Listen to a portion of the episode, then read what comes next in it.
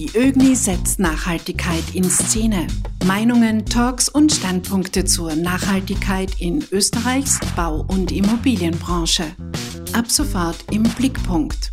Blickpunkt, der ÖGNI-Podcast mit Geschäftsführer Peter Engert. Liebe Zuhörer, wir erleben gerade durch den Fortschritt der Digitalisierung eine massive Veränderung der Arbeitswelten, die sowohl Einfluss auf Bürobauten wie auch auf Wohnbauten hat. Doch wir stehen erst am Anfang der Möglichkeiten, die uns durch die Digitalisierung geboten werden.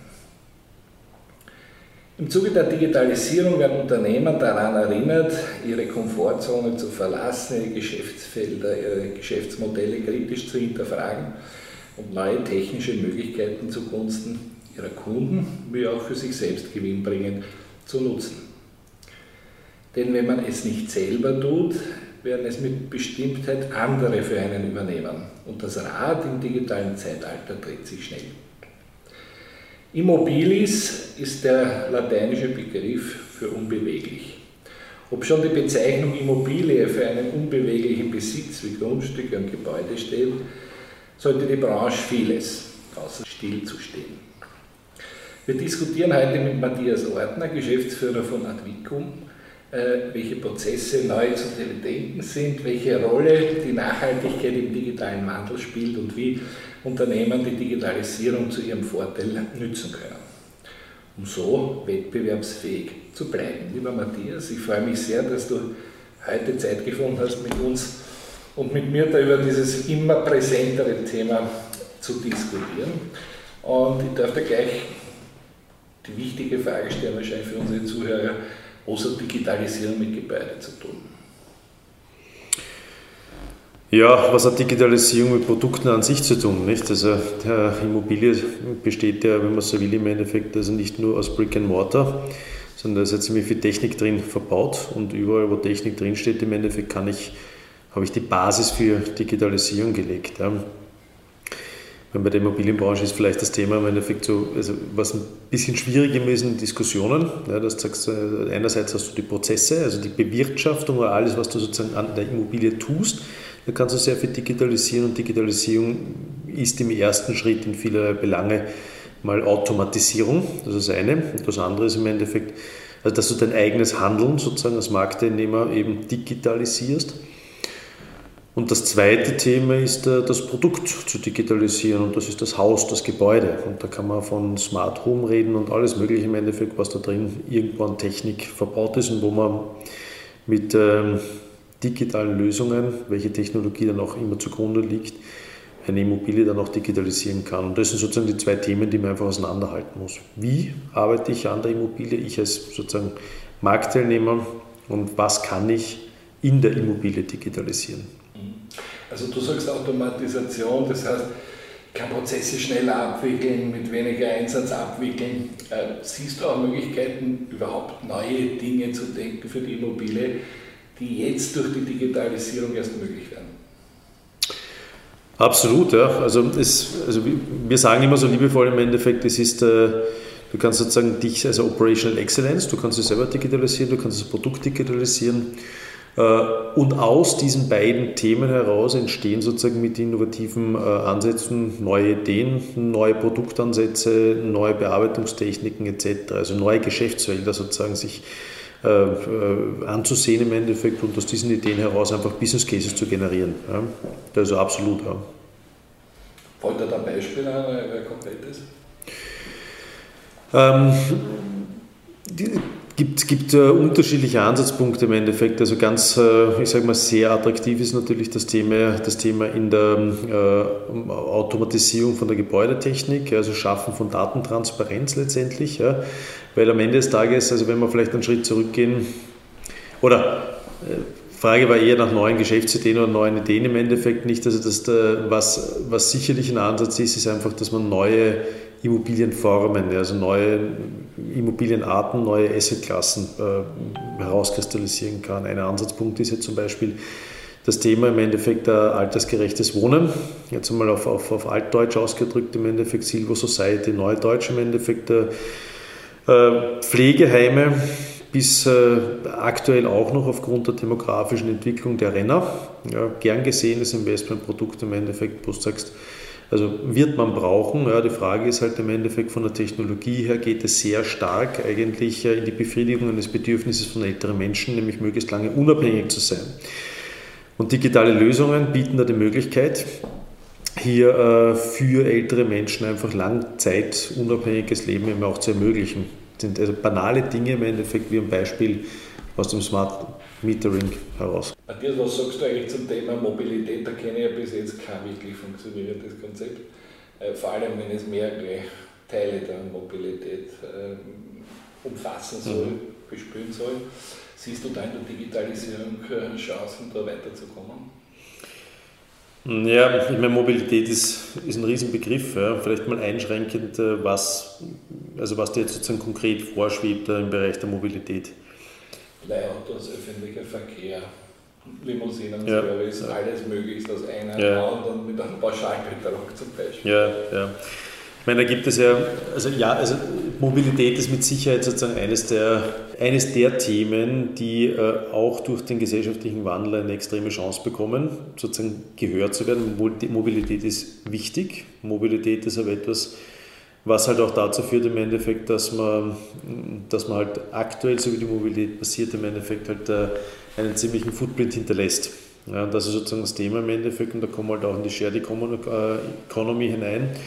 Aber das Thema Mobilität hat, einen, hat ein gewaltiges Potenzial.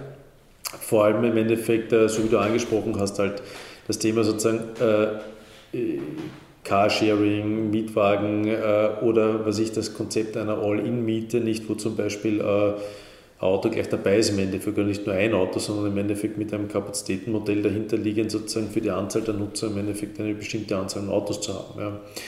Und äh, wenn ich so etwas äh, schaffen möchte, dass man sozusagen zugreifen kann, im Endeffekt bedarfsgerecht auf unterschiedliche Quellen, dann brauche ich halt auch eine extrem starke Vernetzung.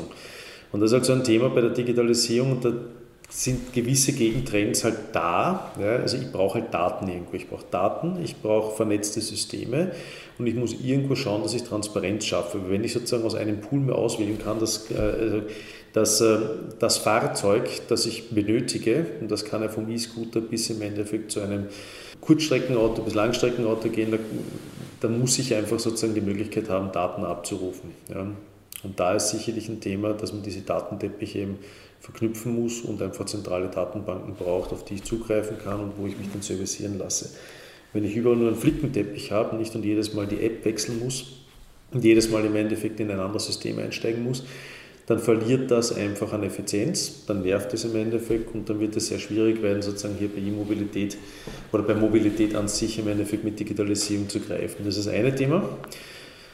Und auch hier ist das andere Thema ist mit Sicherheit bei der Mobilität äh, das Ganze angenehmer zu machen, nämlich den Individualverkehr auch angenehmer zu machen. Und da, glaube ich, wird es äh, wird schon gewaltige Themen geben, nämlich mit diesen selbstfahrenden Autos, wo ich mir mein Auto selber konfigurieren, kann oder wo ich mir eine Konfiguration hole und dann einfach nur mal das Betriebssystem auf das Auto rauslasse. Die Hardware kommt von irgendeinem klassischen Hersteller, Audi, Mercedes, die Software, das Betriebssystem kommt von Google und ich lade mir das runter im Endeffekt und lasse das Ding sozusagen für mich fahren.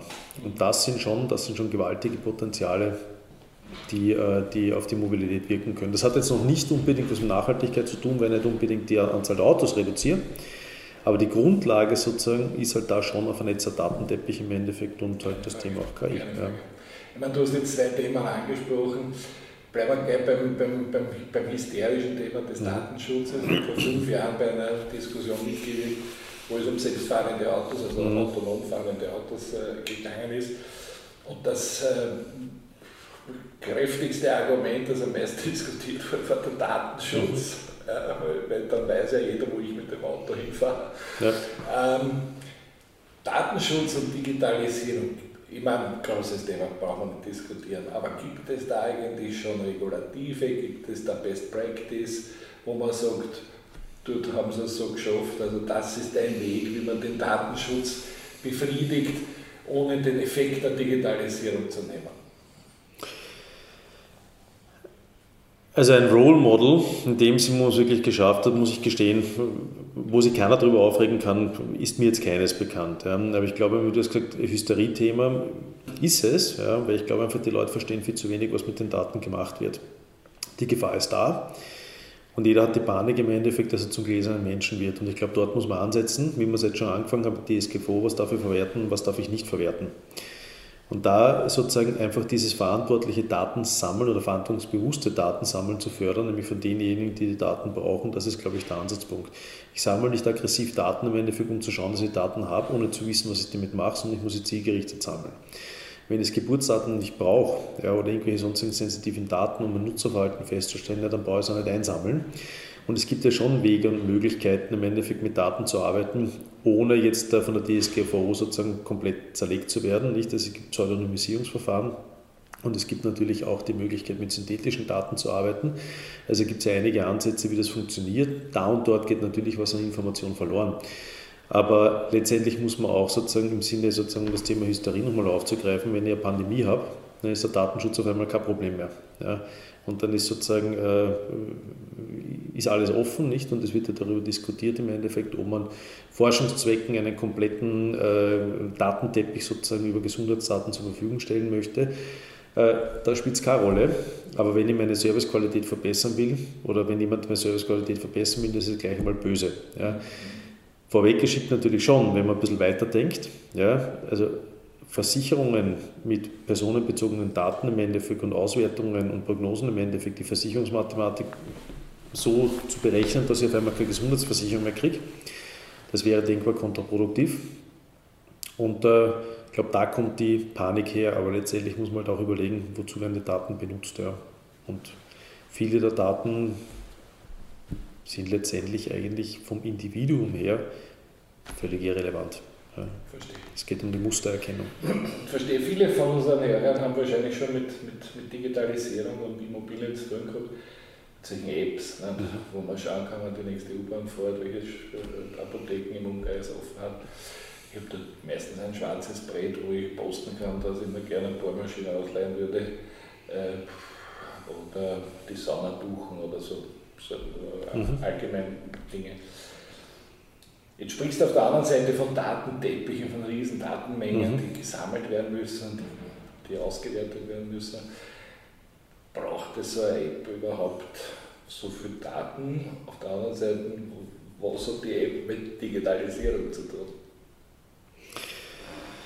Ich meine, eine App selber ist ja das war das erste sozusagen, was so innovativ gehypt worden ist im Endeffekt, dass ich irgendein Interface habe, mit dem ich irgendwas ansteuern kann letztendlich. Ja. Und äh, braucht man in Google Play Store reinschauen im Endeffekt, also jetzt bildlich gesprochen im Endeffekt alles, was da irgendwo Funktionalität hat, im Endeffekt ist eine App. Äh, eine App zu programmieren ist keine Kunst. Ja, das kannst in 10 Minuten im Endeffekt, kann man das schon hinbekommen, aber die Frage ist sozusagen eher der Use Case den zu erkennen. Also ich meine, diese, diese Digitalisierungsthemen umzusetzen, das ist ja letztendlich ist das mittlerweile Commodity geworden. Du musst einfach wesentlich stärker überlegen, sozusagen, welches Bedürfnis eines Users du durch diese Digitalisierung von Prozessen befriedigen kannst. Und eine gut funktionierende App kann schon einen Mehrwert liefern, indem ich irgendwas ansteuern kann oder irgendwas buchen kann und mir austauschen kann.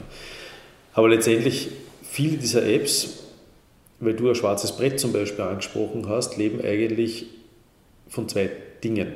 Das eine ist, äh, so eine App braucht, also wenn es ein Austausch ist oder irgendeine Plattform, nicht, da kommen wir in Richtung Social Media, dass es funktioniert, brauchst du viele, viele User, Anbieter, Nutzer etc. im Endeffekt, weil sonst bringt es ja nichts im Endeffekt nicht, weil wenn du zu dritt da drin hängst in einer App im Endeffekt macht es keinen Sinn. Und das Zweite, was so eine App schon auch braucht, ist letztendlich im Endeffekt irgendwo Daten, auf die sie zugreifen kann, weil ohne die App selber im Endeffekt ist es nichts anderes als irgendein kleines Ding aus Google Play Stores da runterladen kannst. Ja. Die App selber, also ein Interface, mit dem ich irgendwas tun kann, ist das, was man sieht. Das ist das im Endeffekt, womit ich etwas ansteuern kann. Ohne die Funktionalität im Hintergrund, ohne die Daten, ist die App austauschbar. Ich meine, das spricht eigentlich fast, fast in Richtung einer, einer wirklich durchdachten Architektur dieser ganzen Datensammlungen, Datenanalysen, Datenströme dann wieder hin zu Dingen, die das dann wieder verwenden können, diese Analysen. Ähm, also äh, ein umfassendes Projekt eigentlich. Ja, durchaus, weil letztendlich im Endeffekt, also eine App ist ja nichts anderes als ein Interface, mit dem du, mit dem du sozusagen irgendwas, wie ich es vorhin schon gesagt habe, ansteuern kannst. Ja. Aber wenn du nicht weißt, was du dahinter ansteuern kannst, wenn es keine Datenpipeline gibt ja, und wenn du, wenn du auch nichts hast im Endeffekt, auf das die App zugreifen kann, ist es, äh, ist es wie ein Mockup, das halt ja, toll ausschaut im Endeffekt.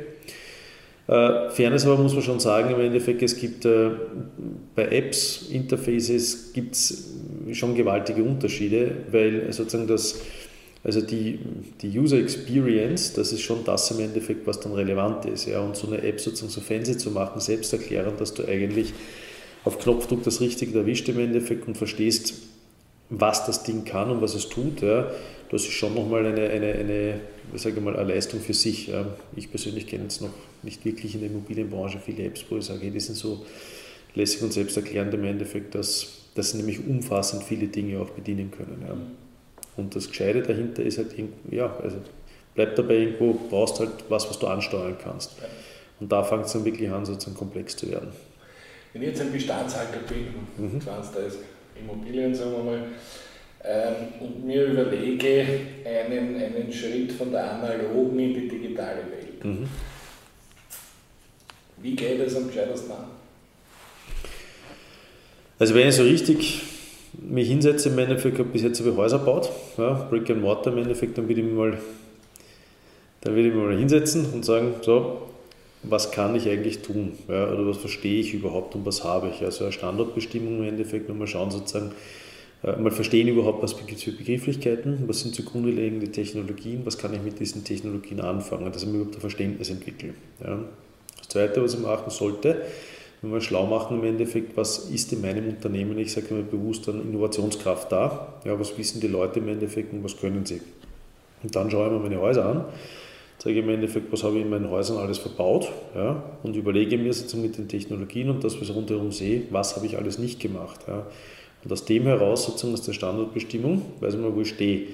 Und dann habe ich mal ein Verständnis, was ich mit Digitalisierung alles machen kann. Wenn ich das habe, dann fange ich an mit mal eine Zielsetzung. Ja, und das kann man von mir nehmen als Digitalisierungsstrategie, wobei das ist ein bisschen fehlgerichtet, weil die Digitalisierungsstrategie nie einen Selbstzweck hat, sondern es ist immer auf die Unternehmensstrategie ausgerichtet. Aber wenn ich mich mit sowas beschäftigt habe, da kommen auf einmal ganz viele Ideen und Möglichkeiten in meinem Kopf zusammen, wo ich das könnte alles machen. Und von dem heraus leite ich mir dann eine Digitalisierungsstrategie ab und eine Datenstrategie. Dann weiß ich erst im Endeffekt sozusagen, wo ich hin will, wo ich stehe und dann fange ich an, mich dorthin zu modellieren. Klingt alles sehr abstrakt, ja, aber ich brauche mal irgendein Vorgehensmodell, wie ich es machen kann. Und ich bleibe dabei, ich muss drei Themen, wir haben es am Anfang angesprochen, muss ich differenzieren. Wie arbeite ich? Also wie baue ich ein Haus mit BIM ja, zum Beispiel, fange ich an mit BIM zu arbeiten. Das zweite ist im Endeffekt, was soll aus meinem Produkt dann werden, also was mache ich mit meinem Produkt, also meine Prozesse. Das zweite ist mein Produkt und das dritte sind neue Geschäftsfelder. Das sind die drei Ansatzpunkte. Und jetzt kommt der nächste Dreisatz. Mensch, Organisation, Technik. Ich kann super Geschichten einkaufen, technologisch. Wenn es die Menschen nicht verstehen und nicht nutzen, im Endeffekt, dann liegt, und BIM ist das aus meiner Sicht das super Beispiel dafür, was das alles kann, aber wenn es die Menschen nicht bedienen, also meine, mein Team nicht bedienen kann oder irgendein äh, Entwicklungspartner, Dienstleister das nicht verwendet, im Endeffekt geht die Kraft verloren. Das heißt, die Menschen müssen die Technik nutzen und organisatorisch muss es ermöglichen, dass die neuen Technologien zugelassen werden.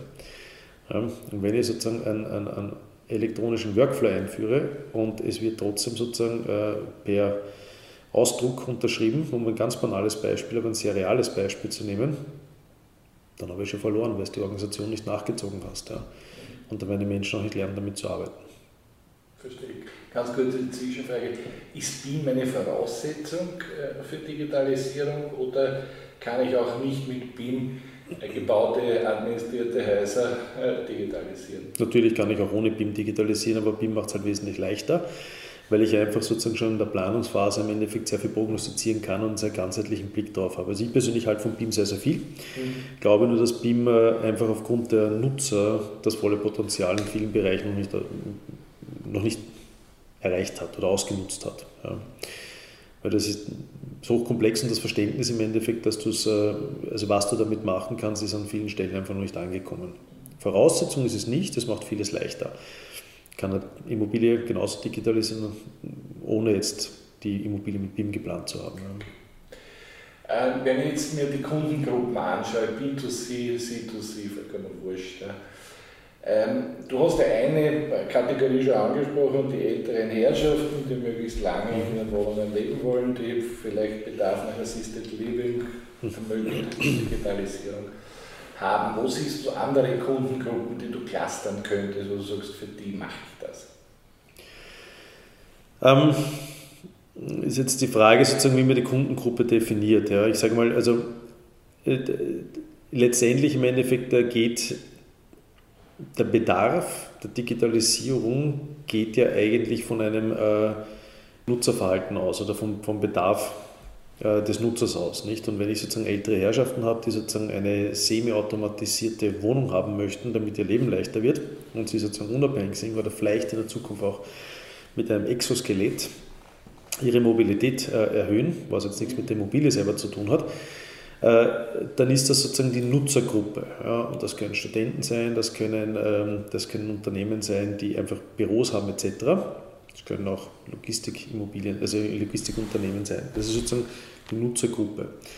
Die generiert den Bedarf, ja, aber derjenige eigentlich, der die Digitalisierung vorantreibt, das sind ja sozusagen die Marktteilnehmer. Das sind die Immobilienbestandshalter, das sind die Dienstleister, das sind die Makler und das sind die, und das sind die, äh, ja, die Betreiber und die Entwickler. Also das sind diejenigen, die entlang der immobilienwirtschaftlichen Wertschöpfungskette ein Geschäft verdienen und das sind diejenigen, die dann im Endeffekt die Digitalisierung vorantreiben.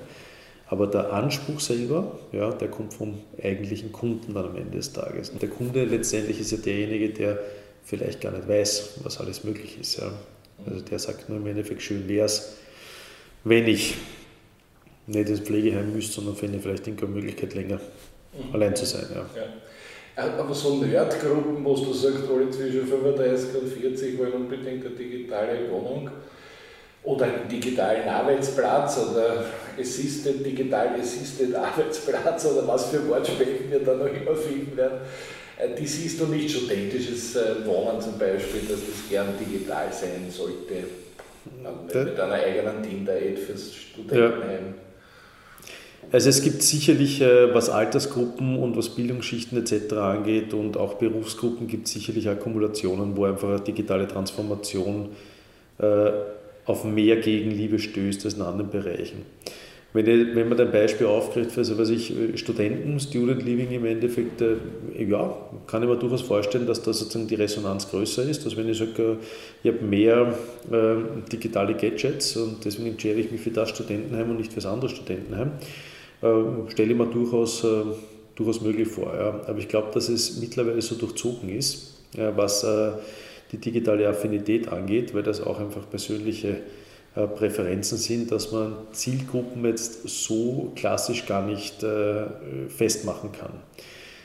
Digital Natives sind mit Sicherheit offener für, für Gadgets und du siehst das ja, ist ja wurscht, was du Fintechs oder sonst im Endeffekt, also je älter die Leute werden, desto weniger Affinität zur Nutzung von digitalen Lösungen findest du.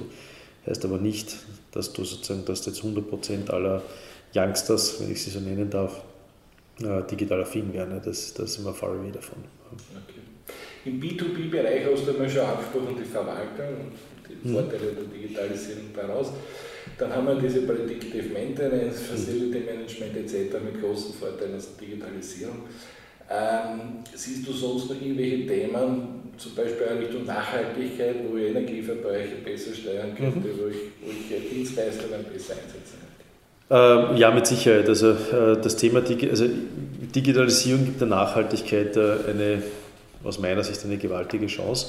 Vielleicht jetzt kein so immobilienaffines Thema, aber Covid-19 hat ja schon dazu geführt im Endeffekt, dass wir sozusagen jetzt einfach durch die reduzierte Mobilität hier sozusagen, was CO2-Ausstöße angeht, im Endeffekt schon sozusagen einen positiven Effekt erlebt haben. Ja, dass einfach sozusagen der ganze Business Travel und Tourismus einfach niederliegt. und da jetzt sehr, sagen wir flapsig gesagt, die Fliege einfach am Boden geblieben sind, das hat einen gewaltigen Impact gehabt. Wenn ich eine Immobilie äh, effizienter bewirtschaften kann und dementsprechend kostengünstiger bewirtschaften kann und zeitgleich äh, äh, nachhaltig bewirtschaften kann, indem ich, ich sage mal, ganze Stockwerke abschalten kann, im Endeffekt Lichtsteuerung, intelligente Belüftungssteuerung, Reinigungssteuerung, Predictive Maintenance hast du genannt, und einfach hier weniger Verbräuche generiere, dann hat das mit Sicherheit die Digitalisierung einen gewaltigen Impact auf die Nachhaltigkeit. Ja, und das ist sicherlich eine Voraussetzung für CO2-Neutralität, dass man einfach, äh, Immobilien anfangen, sozusagen einfach stärker immer, also zunächst einmal gesteuert werden, intelligenter gesteuert werden und in der letzten, letztendlichen Zielsetzung eigentlich selbststeuernde äh, Konstrukte werden. Was setzt das aber voraus? Ja, und da sind wir wieder bei dem leidigen Thema. Ja. Die Grundvoraussetzung dafür ist ja Transparenz in der Standardisierung. Also ich brauche einheitliche, also ich brauche Datentransparenz, ich brauche einheitliche Datenteppiche, das muss verknüpft werden, damit diese Steuerung stattfinden kann weil sonst wirst du immer PS verlieren und was setzt auf den Daten auf? Der Mensch wird mit dieser Anzahl der Daten sicher nicht mehr mithalten können. Das ist Artificial Intelligence. Ja. Alles, was sich darunter verbirgt. Äh, primitivste statistische Auswertung für einfache Use Cases bis hin zu Deep Learning, Vektorlernen und so weiter. Alles, was dazugehört. Ja. Und das ist sicherlich eines der Themen im Endeffekt, äh, und die EU-Taxonomie hat da die Grundlage dafür gelegt, aber Datentransparenz, Standardisierung, Verknüpfung ist eines der Themen, so banal es klingt, die der Nachhaltigkeit, also der nachhaltigen Bewirtschaftung von Immobilien eine echte Chance gibt. Mhm. Zwei Fragen möchte ich dir noch stellen. Die eine ist das Thema der technischen Gebäudeausstattung, TGA. Wir erleben ja gerade eine massive Diskussion auf der einen Seite die, die sagen, wir können nicht genug haben davon die anderen, die sagen, um Gottes Willen zurück zur Natur, weg mit dem ganzen Dreck. Mhm. Wenn du lüften willst, dann machst du das Fenster auf, aber mhm. schalte nichts ein. Ähm, die Digitalisierung steht irgendwie zwischen diesen beiden Polen. Ähm, siehst du da irgendwelche Entwicklungen für die Zukunft in dieser Diskussion? Ähm, also back to the roots glaube ich nicht, dass das irgendwie eine Chance hat eine, ich sage mal, eine maßhaltige und vernünftige äh, Digitalisierung mit ein bisschen Hirn, Entschuldige, ist die Grundvoraussetzung, dass das Ganze funktioniert. Ja. Äh, die banalen Be ich meine, Digitalisierung ist ja nichts Neues. Also sagen wir, wenn wir jetzt Automatisierung als Basismodul der Digitalisierung einmal vergewaltigen, sage ich mal. Ja. Äh, und wir schauen uns sozusagen die, die, die, die Glastürme in Frankfurt an mit, äh, also wo sozusagen äh, die Jalousien im Endeffekt automatisiert gesteuert sind nach Wind und nach Wärme. Und wenn es einen heißen, windigen Tag hast, im Endeffekt die Flappen rauf und runter im Endeffekt, dann ist das einfach völlig intelligenzbefreit, weil es halt einfach keine intelligente Steuerung ist im Endeffekt, die schaut sozusagen, die overruled. Ja. Und das ist keine Geschichte sozusagen von vor zehn Jahren im Endeffekt, das ist bei manchen Gebäuden noch immer so, ja, weil sie halt nicht nachgerüstet sind. Ja. Ähm, alles zu digitalisieren, so nach dem Motto Super Gadgets, ja, äh, wo mit, äh, also mit, mit Smart Home Technologie die Japaner den Amerikanern die Tür einrennen, wird es in Europa wahrscheinlich so Zeiten nicht geben. Aber ähm, ich sage mal so, zuerst nachdenken und dann einbauen. Ja. Trial Error wird immer ein bisschen dabei sein, aber da ist schon so viel Geld verbrannt worden im Endeffekt, dass es sich wirtschaftlich gar nicht auszahlt, äh, über zu digitalisieren. Also es ist so ähnlich wie mit Datensammeln mal sammeln und dann schauen, was ich dann brauche. Also da bist du jetzt mit der DSGV ein bisschen im Clinch. Und mhm. deswegen ist zuerst ein Use Case definieren, durchspielen und dann im Endeffekt sagen, okay, bauen wir ein. Okay. Zukunft generell, wir wissen ja und erleben es ja ununterbrochen, die Entwicklung verschiedener so Dinge, mhm. gerade in diesem Bereich, geht enorm und wird immer schneller mhm. gefühlt. Wahrscheinlich auch echt. Ähm, wo geht es hin? Ähm, Wo es hingeht, äh, wenn ich jetzt ein bisschen visionär sein darf, ich glaube, es geht hin zu einer äh, vollautomatisierten Immobilie, die einfach extrem viel Flexibilität, was Nutzungsarten etc. angeht, die sich einfach sozusagen an die Bedürfnisse des Nutzers oder des, des Menschen anpassen kann. Wie lange das dauert, die Prognose man, darf man nicht sagen. Das, ist also, das, das können 20, 30 Jahre sein, 10 Jahre wird es wahrscheinlich nicht der Fall sein aber dass eine Immobilie ein intelligentes äh, Konstrukt wird, das flexibel agieren kann und das sozusagen einfach Software, Hardware vielleicht sogar mit 3D, 4D-Printing im Endeffekt äh, kombiniert wird, das halte ich für durchaus realistisch. Also die neue Welt kann kommen, wir sind bereit. So ungefähr. Ein bisschen was müssen wir schon noch machen, aber. das ist gut, ja, Gott sei Dank. Wir haben noch einen Job. Ja. Lieber Matthias, vielen Dank. Äh, wir werden sehen, die nächsten Jahre werden es zeigen, es bleibt spannend. Ähm, ich glaube, eines ist sicher, nur wer mobil ist, bleibt, wird den digitalen Wandel aktiv mitgestalten und seinen Vorteil äh, nutzen können. Und ich glaube, du mit deinem Unternehmen und äh, auch als Mitglied der ÖGNI stehst da natürlich gerne für Diskussionen auch bei den anderen Mitgliedern zur Verfügung.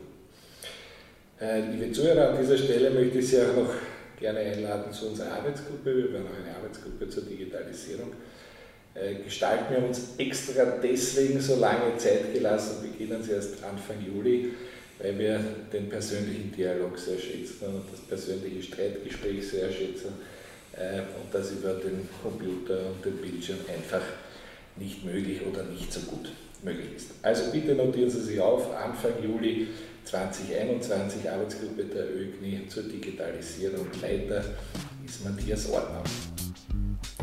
Ich hoffe, auch diese Folge hat Ihnen gefallen und in einer weiteren Entwicklung auf eine nachhaltige Immobilienwirtschaft bringen. Ich freue mich, wenn Sie mit uns in den Austausch gehen und wir weiterhin gemeinsam die Immobilienbranche nachhaltig gestalten.